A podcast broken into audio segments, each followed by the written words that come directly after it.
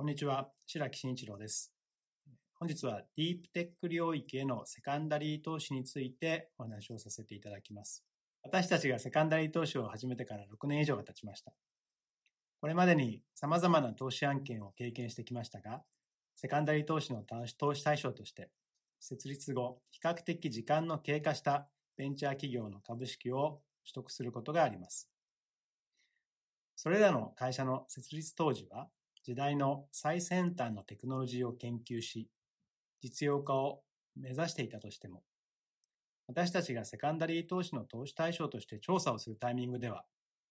設立後10年以上が経過した会社であることも珍しくありません。当時は最先端のテクノロジーに取り組んでいたとしても、10年の間に企業が大きな成果を上げられないまま、技術自体が陳腐化、あるいはコモディティ化してしまうケースというのも多く見られます。最近よく耳にするディープテックの領域も時間の経過とともに対象は変化してきました。ディープテックとは大学や研究機関で長期間にわたり研究開発が進められてきたような最先端の技術、また世の中に大きな変化をもたらす技術と定義されています。例えば、現在ディープテックの領域と言われているのは、人工知能、ロボット、自動運転、月面探査、精密医療、量子コンピューティング、バイオテクノロジーなどです。これらの多くは10年前にはビジネス化への道筋ができていなかったものです。20年以上前であれば、インターネット関連分野がディープテックと言われていたかもしれません。かといって、セカンダリー投資によるかつてのディープテック企業の株式取得に意味がないというわけではありません。最先端のテクノロジーを活用してビジネス化することは必ずしも短期間に成し遂げられるわけではなく、一般的なベンチャーキャピタルのファンド期間である10年、あるいは延長を入れた12年程度では大きな成果が出ていなくても不思議ではないからです。コアテクノロジーの中には、半導体に代表されるように、長い年月をかけて周辺技術の革新が行われていく分野もあります。例えば、私どもの投資対象の中には、半導体の微細加工に欠かせないレーザー技術の分野で優れた実績を持つ会社があります。創業後、約20年が経過した同社ですが、これまでの間、資金面では多くの技術系ベンチャーキャピタルに支えられてきました。しかし、多くのベンチャーキャピタルは、投資保有期間が延長期間も合わせて12年程度に限定されています。したがって、その期間内に上場や他社による買収などのイベントが起こらない場合には、保有している株式を売却せざるを得ないこともあります。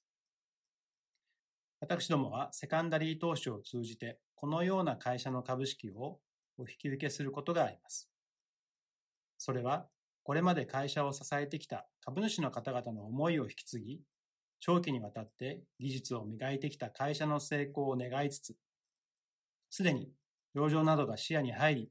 当社としては比較的短期にリターンを回収できる可能性が高まっているという判断のもとでの投資になります。現在、ディープテックと言われている領域で起業した会社が10年後どのような姿になっているかは想像がつきません。しかし、私どもがセカンダリー投資を続けている限り、これらの領域の企業の株式を将来取得する可能性は高いと思われます。そのためにも、新しい技術に対して常に興味を持ち、また学んでいきたいと思っています。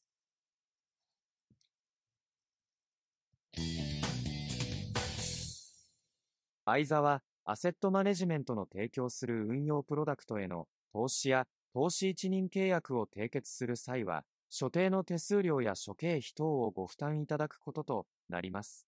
また、運用プロダクトへの投資や投資一任契約の締結により、価格の変動や損失が生じる恐れがあります。運用プロダクトへの投資や投資一任契約にかかる手数料及びリスクについては、相沢アセットマネジメントのホームページにある手数料等及びリスクに関するページや契約締結前交付書面等をよくお読みになり、内容について十分にご理解ください。称号、相沢アセットマネジメント株式会社。金融商品取引業者、関東財務局長、金賞、第2076号。加入協会、一般社団法人、日本投資顧問業協会。